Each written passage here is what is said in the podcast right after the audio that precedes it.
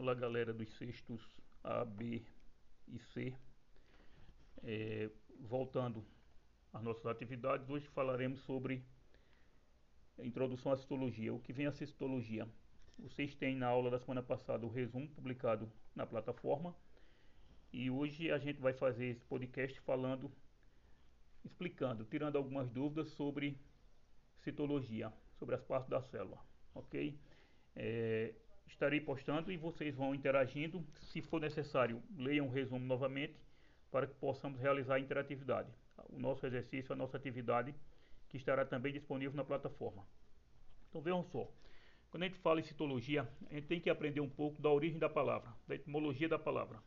Em ciências, toda palavra que terminar com logia, logia vai significar estudo. E o prefixo da palavra a gente vai buscar o que significa. Por exemplo, cito é célula, logia é estudo. Então, citologia é a ciência que estuda a célula, ou parte da biologia que vai estudar a célula.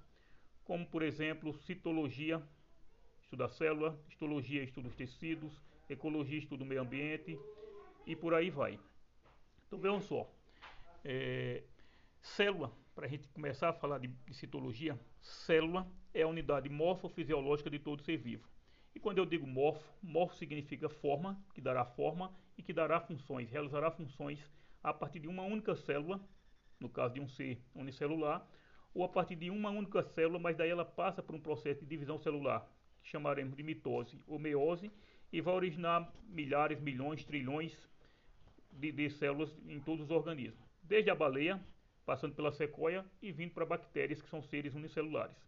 Então a gente vai ter, de início, é, a gente aprende no terceiro, quarto ano e leva essa informação também para os cursos superiores de biologia, que toda célula vai ser constituída a apresentar três partes. E isso é uma, uma inverdade, eu induzo o aluno ao erro.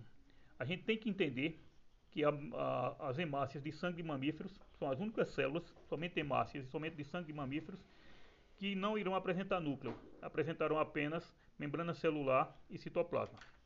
Então vejam só, para início, vamos pensar assim: todas as células apresentam três partes: membrana celular, citoplasma e núcleo, exceto as hemácias do sangue, são células sanguíneas e somente de mamíferos. Hemácias, células sanguíneas, sanguíneas, hemácias de aves, de répteis, de anfíbios, de peixes, elas serão nucleadas, elas apresentarão um núcleo. Agora vamos ver um pouquinho do que é que faz, o que é que é necessário, qual a função de cada uma dessas partes da célula. A membrana celular, já foi chamada de membrana plasmática, ela age como uma porta. Ela controla o que entra e o que sai da célula. Sendo que alguns, alguns gases, algumas substâncias fogem desse controle e entram e saem da célula a todo momento. A água, por exemplo. A água passa pela membrana sem ser filtrada por esse controle, sem, sem passar por esse controle. Ela entra e sai. O oxigênio entra e sai. O gás carbônico entra e sai. E outros gases também entram e saem a todo momento. Mas na grande maioria é uma substância ruim, a membrana faz a primeira proteção. Após entrar substâncias boas para nutrir a célula, nutrir o indivíduo, ela deixou entrar e aí quando a célula aproveitou o nosso mecanismo, fez a digestão, fez a excreção, vai precisar eliminar. Então a membrana vai permitir que aquilo que está ruim dentro da célula seja eliminado. Então ela vai fazer esse papel de absorver e de excretar. De absorver para dentro e excretar é eliminar para fora. Beleza? Esse é o papel da membrana celular, que já foi chamada de membrana plasmática.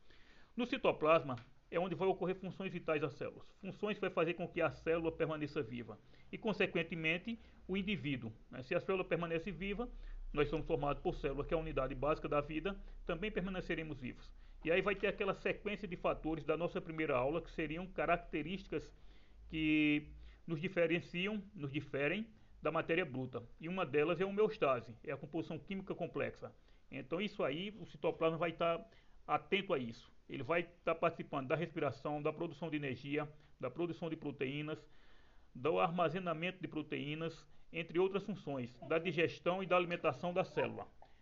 Então, essa, é, essas funções realizadas pelo citoplasma, ele vai depender de um conjunto de organelas, organoides ou organúlos, são minúsculos órgãos que estão dentro do citoplasma e cada um deles tem uma função especial, que a gente vai ver mais adiante certo? Isso vocês, tendo dúvida, interage lá pela plataforma, no, no chat, ou, for o caso, volta a ler o resumo detalhadamente, você vai ter todas essas dúvidas esclarecidas, creio eu. É, vou citar algumas aqui e vocês terão elas no resumo que já foi feito a semana passada. Mitocondrias ou mitocôndrios, lisósomos, corpúsculo golgiense, que já foi chamado também de complexo de Golgi, retículo endoplasmático ou retículos endoplasmáticos. Aí nós temos o liso e rugoso. Rugoso eu posso chamar também de membranoso. Como o nome diz, ele apresenta rugas, apresenta membranas.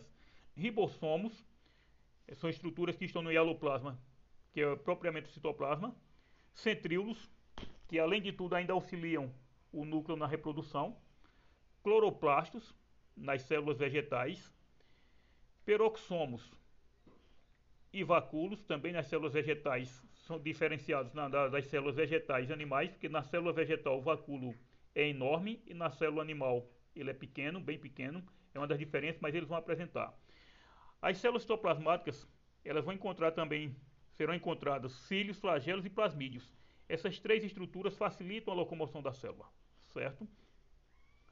O núcleo celular, por sua vez, concentra todo o material genético. E quando eu falo em material genético, é o material ereto, é, hereditário que nós herdamos de nossos pais, nossos avós, principalmente nossos pais, certo? É aí no núcleo celular que vai estar todo o material genético, ácido nucleico, ácidos nucleicos, DNA e RNA, genes, cromossomos e toda a parte de hereditariedade que nós herdamos dos nossos ascendentes e que passaremos aos nossos descendentes.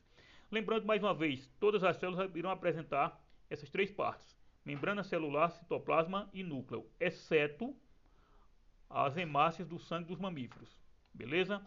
Aí eu coloquei para vocês, está lá no resumo, uma célula bem bonita, uma célula que a gente vai perceber o núcleo bem definido, bem organizado. Então, uma célula é, eucariota, pertencente a um ser eucarionte, então só pode ser é, animal, vegetal, protozoário ou um fungo, um fungo no caso, menos uma bactéria ou cianobactéria, que seria uma célula com núcleo, núcleo é, procarioto, totalmente desorganizado.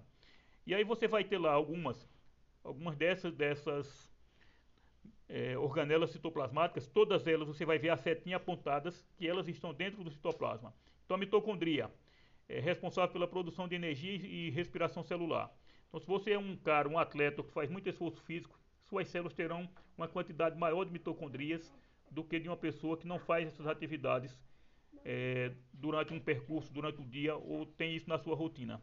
Centríolos, peroxomos, é, ribossomos, nucleolo, lisósomos, retículo endoplasmático granuloso, complexo de Golgi e o retículo endoplasmático não granuloso ou granular, que é o retículo endoplasmático liso. Essa imagem da célula está bem definida. Através desse resumo, desse podcast falado, a gente vai poder resolver a nossa atividade de hoje. Beleza? Então eu estou deixando qualquer dúvida, a gente da plataforma. Esqueçam o Zap, porque o Zap eu só vou colocar para vocês que vai estar ok, que vai estar na plataforma e a gente vai interagir pela plataforma, inclusive com frequência. E eu já vou começar a fechar a questão de notas da primeira unidade. Então tá valendo, se cuidem, um abraço.